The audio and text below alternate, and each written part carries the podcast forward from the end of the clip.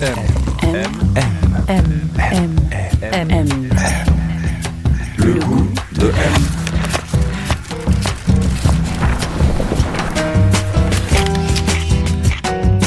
M.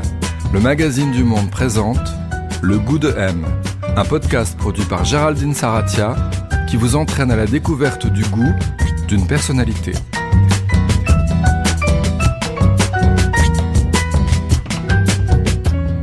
Qu'avoir du goût. Qui a bon goût, mauvais goût? Et puis d'abord, comment se forme le goût? Est-il un héritage, le produit d'une éducation, le signe d'une appartenance sociale, ou au contraire, le fruit d'une construction personnelle, une mise en scène de soi? Comment devient-il au final inséparable de ce que nous sommes? Tous les 15 jours, le goût de M part à la rencontre d'une personnalité issue du monde de la culture, de la mode, du design ou de la cuisine et lui demande de raconter son histoire personnelle du goût. Comment elle l'a constitué, en continuité ou en rupture avec son milieu d'origine, comment il a évolué au cours de sa vie, de ses rencontres, de ses expériences, du goût de l'époque aussi? Et pour ce troisième épisode, nous avons rendez-vous avec Pierre Hardy. À 63 ans, cet homme élégant, à la silhouette athlétique et aux fines lunettes, est un des penseurs de la mode. Depuis plus de 20 ans, cet ex-danseur et illustrateur, agrégé d'art plastique, révolutionne le pied. Il dessine en effet des chaussures architecturales et graphiques pour sa propre marque et pour Hermès. Il est également un des premiers créateurs à avoir dessiné des sneakers. On le sait passionné, grand amateur d'art au pluriel, esthète, intello et surtout terriblement rieur et vivant.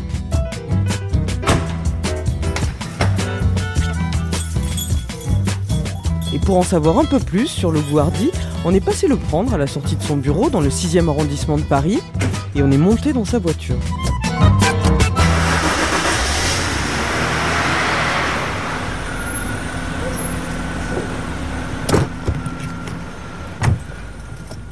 Faut pas que j'invente pour faire un tour de voiture, un podcast.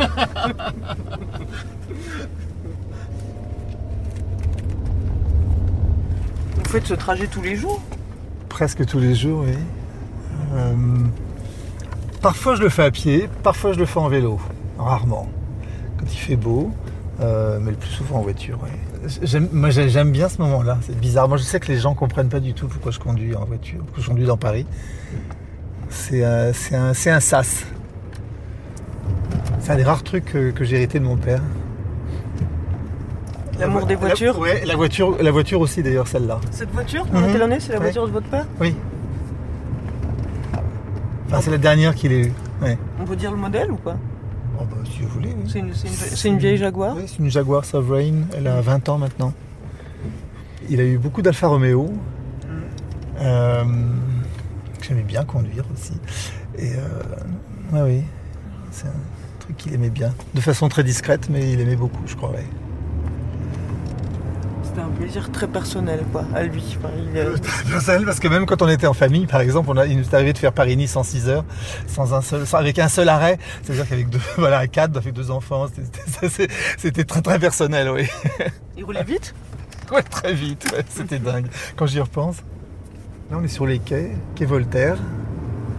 Ça aussi, c'est quand même un, un- moi, je trouve un, un privilège incroyable, quoi, de, de, de- bah, déjà de vivre ici. Moi, j'ai toujours vécu à Paris, mais je- à chaque fois, je- je- ça m'émerveille toujours. Enfin, il n'y a, jamais de, je suis jamais blasé de cette, de cette vision-là. De... Donc là, on va traverser la Seine, contourner le Louvre. Et ça, ça vous a pris tôt le, le goût des voitures Oui. Ouais. très petit. Je, pouvais passer 8 heures à dire tout- le nom de toutes les voitures qu'on croisait.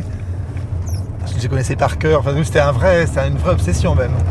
J'en dessinais, je, c'était, euh, j'adorais ça. Ouais. C'était un jeu avec votre père, vous deviez lui dire tout le nom des Oui, modèles Je, je- je sais plus, je me souviens plus si c'était un jeu avec lui, Oh, pas avec ma sœur en tout cas parce que ça s'en fichait complètement. Mais euh, non, j'a- j'adorais ça. Les goûts, ils sont aussi beaucoup euh, dus aux habitudes, enfin, ou à certains, ou à, à certains souvenirs ou des mémoires qu'on a de moments ou de on se rappelle, l'exemple type, c'est la Madeleine. Le goût, de mm. cette chose-là, elle, n'a de valeur que parce que c'est une chose de mémoire. Et euh, je pense que pour moi, c'est ces moments dans la voiture, c'est aussi ça. Euh, oui, c'est ça fait partie d'une histoire.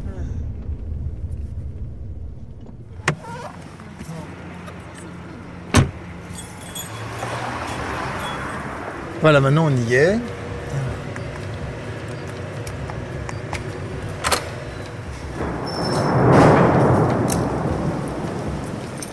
Attends l'orage, ça a l'air bien. Oula.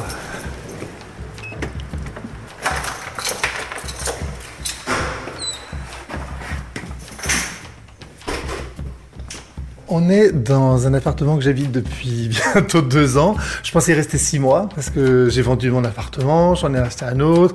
Le nouveau étant toujours en travaux, donc euh, voilà, ça dure un peu. Donc je pensais que ça serait comme un, un moment, un hôtel, et puis ça, voilà, ça fait deux ans. Aussi, Mais les euh, meubles sont à vous ici, par ah non, exemple non, non, pas du tout, non, non. Ah non, je- moi j'ai juste amené euh, quelques, quelques photos, quelques objets, des bougeoirs, euh, deux, trois trucs comme ça que j'aime, des bouquins. Mais non, non, aucun, aucun meuble n'est à moi. Donc il correspond pas forcément à votre goût cet appartement. Pas du tout. On passe dans le salon, l'ancienne salle d'accueil d'un hôtel particulier du XVIIe siècle, une vaste pièce au sol en pierre, très haute de plafond. On s'assoit sur l'un des fauteuils, non loin de la cheminée, et j'ai demandé à Pierre Hardy de me raconter le goût de son enfance, celui dans lequel il avait grandi. C'était assez éclectique parce que, en fait, j'étais beaucoup chez mes grands-parents. Mes, parents travaillaient, donc j'étais souvent entre mes deux grands-mères, essentiellement. Une était corse, avec son mari. C'était à Paris À Paris, oui, oui, oui. Ouais. oui, oui, oui, Moi, je suis, enfin, ma, ma mère est, est née à Paris, moi aussi. On, on, est, on est corse d'origine, mais pas du tout. moi, j'y ai jamais vécu. Eux étaient corses, immigrés, on peut dire ça comme ça, quand même en France, euh, dans les années, euh, en 1920, juste après leur mariage. Donc, ils avaient tout reconstruit ici, euh, mais je pense que c'était, donc leur, leur statut, c'était vraiment, quand je dis immigré, c'est pas, enfin, c'est pas une métaphore, c'est, c'est vraiment ça. Ils parlaient à peine français. Enfin, ils avaient, si, ils parlaient très bien français, mais ils l'avaient appris le français de force en Corse, déjà euh, enfant. Donc voilà, donc un milieu de, euh, assez- pas très peu d'argent. Enfin, vraiment, ma grand-mère était couturière, euh, très simple. euh. Et de l'autre côté, du côté de mon père, c'était euh, plutôt euh, grosse bourgeoisie lyonnaise euh, et normande. Euh, ils habitaient euh, Bois-Raspail.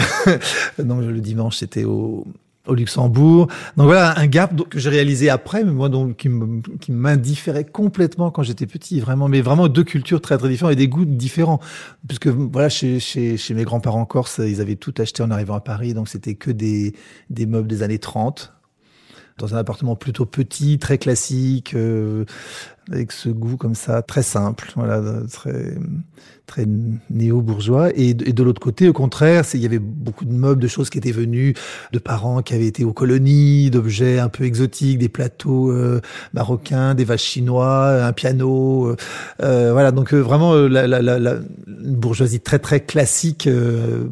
donc deux familles extrêmement extrêmement opposées. Par exemple, j'ai appris très récemment que euh, du côté de mon père, ils appelaient ma mère la bohémienne. Mais elle faisait presque peur. Enfin, elle était très brune. C'était une espèce d'esmeralda comme ça. Elle était, enfin, moi, je la trouvais très belle. Je crois que, je crois qu'elle était assez belle, très brune, des grands cheveux, très, très latine. Et de l'autre côté, pas du tout. Donc, euh, et vraiment, ça, c'est un truc, je pense, qui m'a beaucoup marqué. Et c'est marrant parce que je me sens vraiment méditerranéen, plutôt comme elle, et je m'appelle Hardy. Et il y a dans ce truc comme ça, nord-sud ou euh, anglo-saxon, méditerranéen, et, et je suis assez, euh, assez euh, tiraillé par ces trucs-là souvent. Vos parents, vous diriez que qu'ils avaient du goût? Euh, oui, en même temps, ils n'en- enfin, on n'en parlait pas, mais c'était. En même temps, ils- après, ils ont, ils ont fait d'autres études. ça, Donc, je pense qu'ils avaient un goût un peu intello, on va dire. C'est-à-dire. Ils étaient euh, enseignants, vos parents? Oui, ils étaient deux, enseignants. Enfin, au début, puis après, ils ont fait des métiers. Enfin, ma mère est devenue universitaire, etc. Donc, euh, oui, ils- avaient un goût, ce qu'on appelait les intellectuels. Enfin, voilà, les enseignants. Donc, un truc un peu réfléchi, un peu anti-bourgeois, anti, euh, pas anti-conformiste, parce que c'était pas des révolutionnaires, loin s'en faut, mais ils aimaient, je pense, le, le, le- oui, ce qui était, ce qui- ils étaient pas, ils étaient anti-réac. Voilà, il n'y avait pas de schéma. Euh, formel, il n'y avait pas de velours de gêne, il n'y avait pas de papier peint, il n'y avait pas de rideau, double rideau, il n'y avait pas de trucs comme ça. Voilà. Il n'y avait pas de souci de faire image. Voilà, c'est ça. Je pense que jamais. Ils s'intéressaient à quoi? Ma mère, beaucoup à la danse. Elle, était prof de Oui, elle, de elle ballet, aussi à un moment de- donné prof de danse. Elle, faisait, elle en a fait beaucoup. C'est comme ça aussi que j'en ai fait. Donc ça, ça, je pense, que ça m'a vraiment, euh, ça m'a vraiment influencé. Enfin, mon père était très sportif aussi, donc ça avait essayé de me Il faire. était faire- prof de sport, votre oui, père, aussi, au oui, oui. départ, Après, il est devenu, voilà, après, il Mmh, avec le mmh. ministère de l'Éducation nationale, des choses comme ça, plus autour du sport que, que vraiment sportif. Mais en tout cas, c'était vraiment quelque chose qu'ils aimaient. Ils étaient même- eux-mêmes très physiques, on peut dire ça comme ça. Par exemple, on passait tous nos étés en Corse euh, sur la plage, c'est-à-dire qu'on était euh, en pleine nature. 24 heures sur 24 je peux pas m'empêcher de penser que ça a vraiment formaté un certain goût que j'ai euh, de, de, ces moments-là, de cette façon de vivre-là, euh, euh, assez assez simple, enfin assez élémentaire. Il n'y avait pas de il n'y avait pas d'électricité, il n'y a pas d'eau courante, il n'y a pas de voilà, c'est vraiment du camping sauvage euh, dans des endroits sublimes on était seul au monde. Et, euh, et ça c'était c'est parmi les plus beaux souvenirs aussi peut-être esthétiquement euh, une espèce de paradis perdu je pense quand même pour moi. Ouais. Donc quand on était à Paris ben voilà ils ont essayé de me faire tous les sports. Et puis en voyant ma mère je suis du coq à l'âne mais en voyant ma mère prendre un cours de danse que je dis, mais en fait, voilà, c'est ça, c'est pas non, je veux pas faire du foot, du judo, du rugby, du tennis, ce que, ce que j'avais, qu'on avait essayé de me faire faire avec plus ou moins de bonheur. Mais euh, c'est en voyant ça que, que je dis, ben oui. À, à quel âge vous avez commencé? 13 ans. Euh, c'est-à-dire trop tard, hein. Euh, enfin pour euh, pour envisager vraiment un truc. Enfin aujourd'hui, je pense que ça serait pas ça serait pas dramatique, mais à l'époque c'était. Et puis en même temps, voilà, je, même plus tard après, en en, en ayant fait plus et de plus en plus de danse, euh, je suis pas sûr que c'était non plus un métier, une, une, une euh, enfin au-delà du métier, hein, enfin quelque chose qui m'aurait correspondu. Mais ça a été une passion, c'est toujours. Ah oui, oui, c'est toujours, une, ouais, ouais, c'est ouais, toujours une passion. C'est. Euh... Qu'est-ce qui, qui vous plaît autant? Je pense que dans la danse et aussi peut-être dans le spectacle, c'est à un moment donné, c'est la création d'un monde idéal quand même. Alors la danse dans son registre, c'est-à-dire que c'est le mouvement idéal, idéalement réalisé. Euh, dans son timing idéal. Voilà, il y a un truc comme ça de où justement il y a plus de, il y a plus de parasites. Après mes goûts à moi, bah, d'une certaine manière, ils étaient tellement euh, marginaux par rapport à ma famille.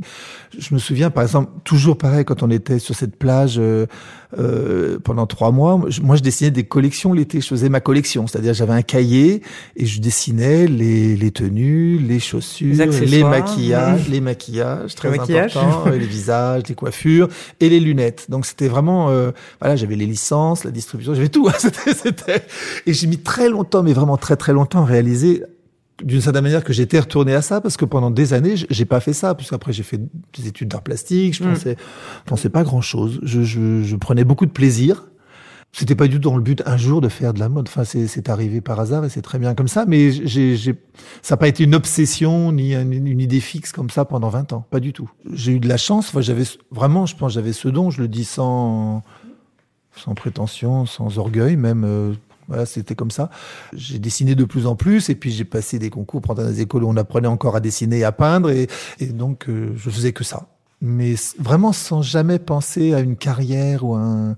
D'ailleurs, mes parents étant profs, ils m'ont dit bah écoute, euh, rentre à rentre à Normal Sud, tu passeras un CAPES, une agrègue, au moins tu prends toujours euh, et, et, moi, ça m'était égal parce que Normal Sub Cachan en art plastique, c'était un endroit génial avec des, des campus, des profs super, euh, des, des, plein de sciences annexes, anatomie, histoire de l'art, etc. Donc ça a été les, les, meilleures années de ma vie, je peux dire, parce que j'étais dégagé de toute obligation euh, euh, de travail et je faisais que ce que j'adorais faire peindre et dessiner, un peu un peu de sculpture, un peu de voilà des choses comme ça, et, puis apprendre des choses autour euh, connexes à, à cette pratique-là. Parce qu'ensuite, vous êtes rentré chez Christian Dior. Ensuite, Hermès vous a appelé. Vous avez commencé mmh. à dessiner les chaussures pour eux, puis les bijoux. Mmh. Vous avez créé euh, votre propre marque aussi. Ouais. Ça, c'était en 1999. Euh, votre le goût Pierre Hardy, c'est quoi? Alors ça, je pense, c'est le, truc le plus compliqué à parce qu'en fait, c'est euh, c'est une archéologie toujours, enfin intime, enfin personnelle, mais c'est euh, c'est des c'est vraiment un parce que ça va du plus profond, vraiment de choses, euh, d'ailleurs que, que je que je contrôle pas, que je maîtrise pas. Ouais, on parlait des origines, voilà, on parlait voilà de ce qu'on de ce qu'on a vécu, de là où on vient, de d'où vient sa famille, etc. Donc un truc très très très très loin de soi même, qui n'est même pas en soi. Et puis les choses, les dernières petites anecdotes, l'écume de d'hier ou de d'il y a dix minutes. Et à chaque fois, vraiment, c'est euh, le goût, il est vraiment formé de ça, c'est-à-dire que quand même, au jour le jour, moi, ça passe beaucoup par le regard. Enfin, ça passe beaucoup par ce que je vois je pense qu'un de mes plus grands plaisirs, c'est de voir une exposition, c'est de voir un spectacle, euh, voir quelque chose que je trouve beau, qui me qui m'étonne, enfin ou qui me qui me ça ça me comble. Je pense que plus que manger quelque chose de très bon, plus que d'entendre une musique sublime, le regard est un truc qui me nourrit beaucoup plus que tout le reste. Moi, je suis assez euh, perméable, enfin je crois euh, même J'aime pas le mot éponge. je préfère perméable. Enfin, c'est, euh, c'est sensible. C'est voilà, c'est une. Le, et donc après, ben, le, goût, il vient. Euh, c'est une espèce de d'hybridation, de, mélange, de fusion entre des choses super super profondes et d'autres, euh, des instantanés, des, des, des, comme des captations presque. C'est dur à expliquer. Bah, quand on pense à vous, il y a un goût quand même. Alors je sais pas si on peut résumer ça comme un goût, mais le pied, la chaussure, entre la danse, la chaussure. Mhm. Comment vous êtes arrivé au pied? Mais je pense que comme tous les goûts qu'on a, ils sont inexplicables. Enfin, pourquoi on aime mieux le rouge que le vert? Pourquoi on aime plus, euh, je sais pas quoi, moi, les, figues que les, bananes? Je n'en sais rien. C'est un truc. Euh, et est-ce que je suis sûr de vraiment d'ailleurs préférer le pied à autre chose? Il s'est, trouvé, je pense que dans le. Euh, on peut parler d'homosexualité. Parce qu'on m'a souvent posé la question, bah, surtout des, amis très proches d'ailleurs, pourquoi je l'étais? Et, à un moment donné, je répondais par hasard et par habitude. Et je pense que le goût, c'est un peu pareil. C'est-à-dire que par hasard, on tombe sur un truc qu'on aime bien. Et par habitude, on le répète. et plus on le répète, et plus on l'aime. c'est, je, je, pense qu'il y a des choix qui se font de manière. Alors, on dit spontané. Est-ce que c'est ça la spontanéité? Mais quand je dis hasard, c'est par hasard, bien sûr que non. Mais euh, par euh, rencontre.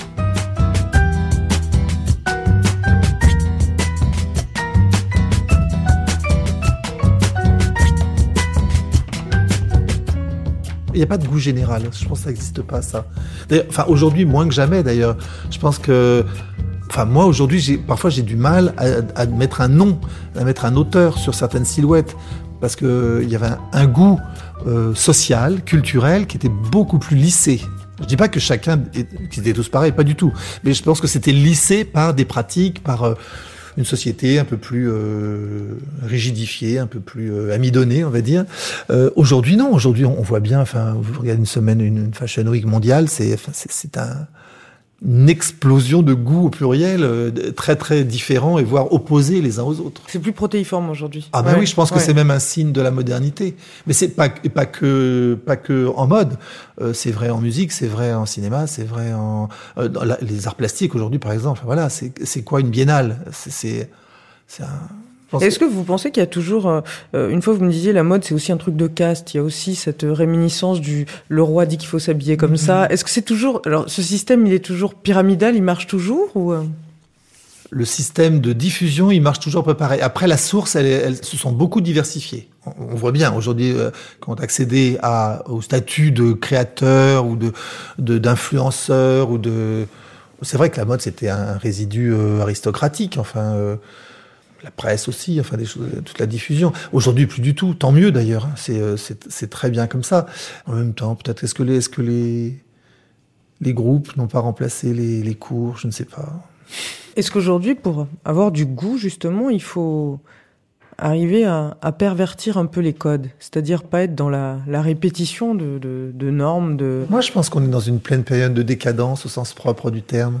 Euh, on est sur un empilement des, des, des, façons de voir les choses et des, des, prises de position et de dans une dans une alors on peut dire dans une liberté totale euh, on peut dire dans une anarchie totale on peut dire dans un éclectisme total euh, quand je dis décadence je, je, je mets aucun jugement moral enfin je dis pas que c'est triste ou pas bien au contraire mmh. même c'est euh, je pense que c'est le, le résultat de cette liberté acquise d'ailleurs peut-être prise par les femmes de, de revendiquer que si j'ai envie de m'habiller euh, en robe du soir à 3 heures de l'après-midi, c'est très bien. Si j'ai envie de m'habiller en garçon et pas en fille, c'est très bien. Et puis voilà, enfin, il n'y a pas de question là-dessus. Donc je pense que cette prise de parole, comme ça, cette autonomie que les femmes ont, ont, ont acquis, quand même, euh, heureusement, euh, a favorisé cette... Euh, et, les, et les garçons aussi. On n'est plus obligé non plus de se transformer en, en champion de sport ou en banquier pour, pour être un garçon. Donc cette, cette, fameuse fluidité comme ça, je pense qu'elle vient de cette ouverture euh, comme ça de la société.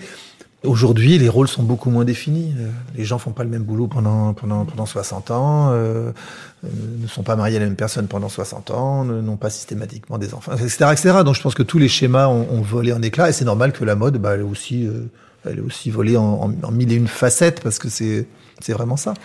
M, le magazine du monde présente le goût de M. Vous, vous, avez quelle relation aux vêtements? Alors, euh... Ah, ça devient très. euh, j'aime bien ça d'abord. Moi, j'aime bien en consommer, j'aime bien en acheter, j'aime bien faire du shopping. Bizarrement, j'achète assez peu de choses, euh, mais ça doit être aussi générationnel. Mais j'achète assez peu de choses que je ne connais pas sur Internet, par exemple, sur online. j'achète des choses que je connais online, des chaussures de sport, de la musique, des livres, des choses comme ça, d'assez standard. Mais en mode, j'aime bien être dans une boutique, j'aime bien essayer, j'aime bien la, la, la sensation, l'expérience. Euh, du vêtement. Après, euh, j'ai été longtemps un peu euh, obsessionnel, accumulatif acheter des choses en double parce que si comme ça si on le déchire, si on l'abîme, si ça s'use, on en aura toujours un deuxième. Enfin, des choses comme ça que je fais plus du tout parce que j'ai compris que c'était idiot. Enfin, ça sert à rien. Quand la chose est usée, bon, on a envie d'une nouvelle, pas, pas de la même. En même temps, j'ai du mal à m'en séparer. Par exemple, même même usé, même même un peu démodé. C'est une mémoire quand même. Je pense qu'on a une image de soi, et puis ça aussi, cette image, on, la construit, on s'habitue à se croiser d'une certaine manière, et quand on change ce petit truc-là, on est, on est, on est, on est moins soi-même. Et en même temps, moi, enfin, c'est une chose auquel je réfléchis pas beaucoup. Par exemple, je, je prévois jamais ce que je vais porter. C'est, toujours dernier moment, le matin, avant de partir. Enfin, c'est pas du tout, euh, c'est pas un truc qui me, qui m'obsède. Et les objets, est-ce que c'est important pour vous? Je suis assez euh, préoccupé de ces de, de, qu'est-ce que c'est que l'avenir des formes, qu'est-ce que que l'avenir des objets?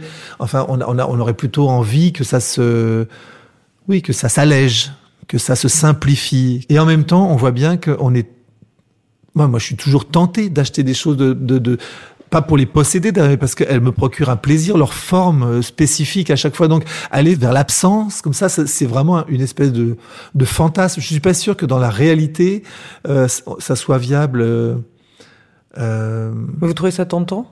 Oui, c'est tentant, bien sûr. Vous pouvez me citer un objet qui est important pour vous? Important. Un ou plusieurs, faut que vous aimez. Je sais pas, par exemple, je porte une montre. C'est aussi ridicule qu'une voiture. Il y a l'heure partout. C'est anachronique, vous voulez dire Ouais, c'est complètement anachronique. En plus, la plupart du temps, elle n'est pas à l'heure exacte, comme toutes les montres. Et pourtant, j'aime bien cette sensation. Je sais pas, et moi, je porte pas de bijoux, par exemple, ou, oui, pratiquement pas. Donc, c'est c'est plus, euh, c'est d'ordre symbolique. Je suis pas sûr que le vide, enfin, ou que l'absence, comme ça, le, le comble ce, ce plaisir-là. C'est un besoin de plaisir, oui, c'est sûr. Est-ce que vous vous diriez qu'au cours de votre vie, vos goûts, ils ont beaucoup évolué? Non, c'est horrible. Même au contraire, je pense que ce sont. Euh... Alors, bizarrement, parce que forcément, on se cultive, tout le monde, parce qu'on apprend, on voit de plus en plus de choses. Et en même temps, je pense qu'on se radicalise d'une certaine manière, que je, je pense que j'aime de moins en Je suis de plus en plus sélectif. Et dans vos créations aussi? Oui. Je pense mmh. qu'il y a. Mais, mais ça, ça recouvre un autre truc qui est. Euh, je suis pas sûr qu'il y ait en esthétique ou en mode, dans, dans ce domaine-là, je suis pas sûr qu'il y ait un progrès. En art, il n'y a pas de progrès, par exemple. On peut pas dire que Picasso a progressé dans sa carrière ou que Michel-Ange a progressé dans sa entre le début et la fin. Il s'est perfectionné. Il y a pas, oui, non, il n'y a pas de notion de progrès. On, on affine. Au contraire, je pense qu'on réduit, on, on concentre, on, on densifie. Ouais, ouais, hum, plus. Hum. Enfin, je trouve. C'est votre bureau, mais si, si, oui, j'y travaille, j'ai travaillé un peu. Je travaille plus souvent. Euh, au studio, au bureau qu'ici. Oui. Là, on voit des croquis de, ouais. de, de souliers, de chaussures, de lunettes. -hmm. euh, ça ressemblait à ça déjà, les, les collections que vous oui, dessiniez? Ça ressemblait beaucoup à ça. C'est ouais. vertigineux même de penser à quel point je n'ai pas bougé. c'est parce que je pense qu'on fait, je pense qu'on fait des cercles concentriques comme ça, mais que on revient, alors on s'éloigne plus ou moins du centre, mais c'est une grande spirale. C'est euh, et c'est vrai que ça ressemblait beaucoup à ça, beaucoup. Je, je m'étais jamais. Mais oui. Ouais.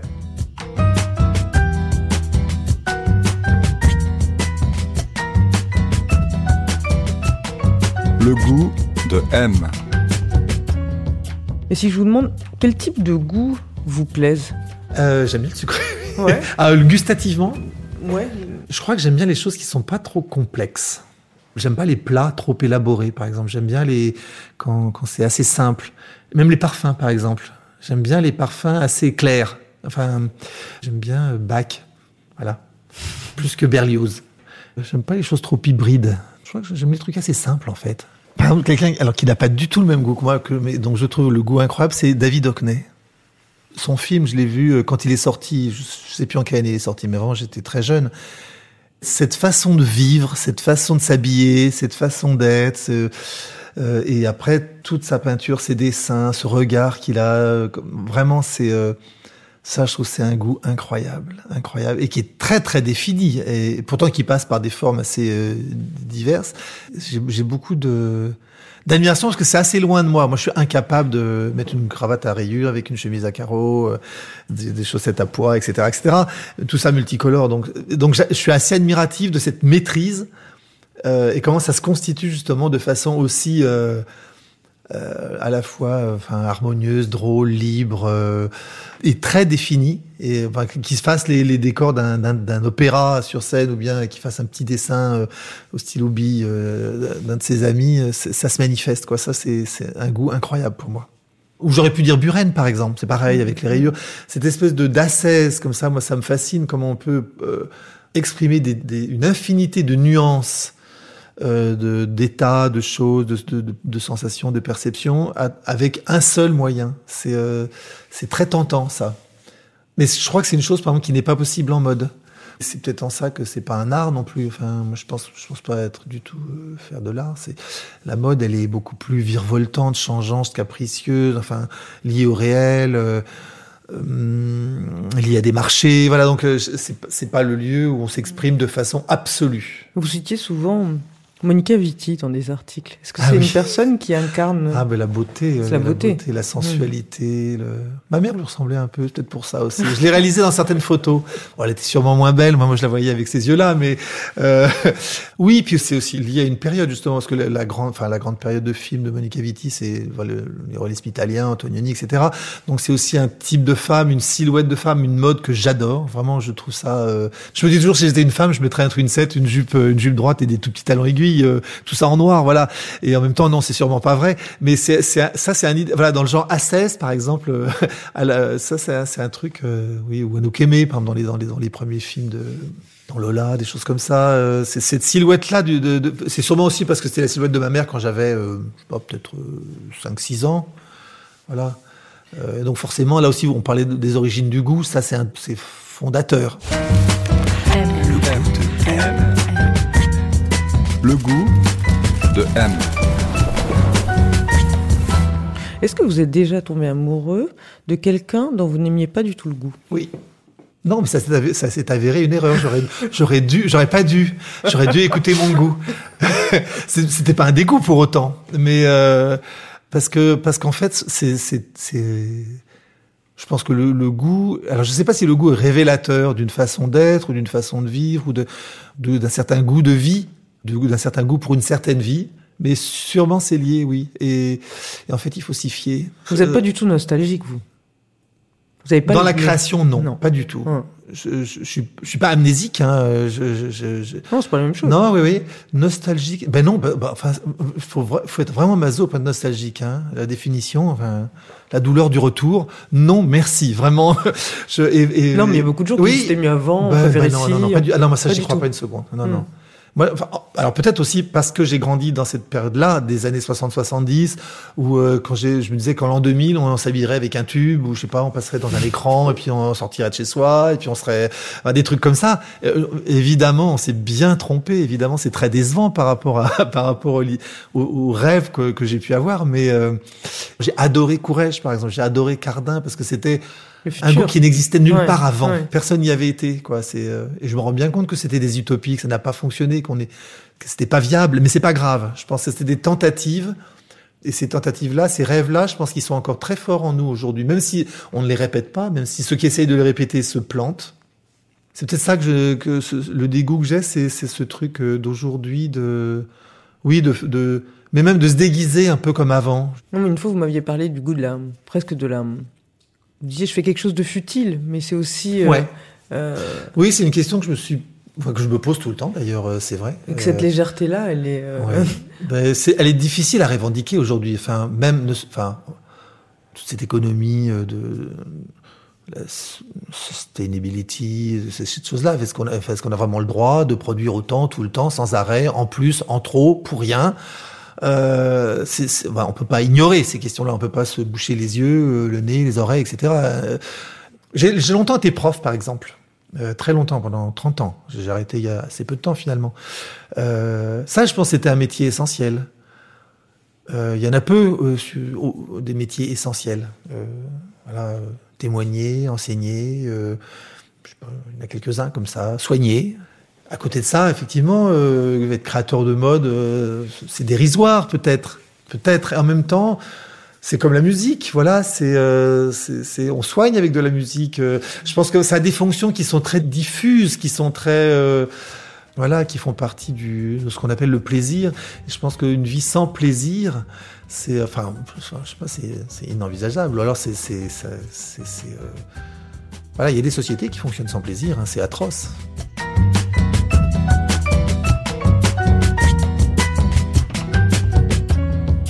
Voilà, c'est la fin de ce troisième épisode. Il a été réalisé par Sullivan Clabot. On se retrouve très vite avec un nouvel invité, un autre goût.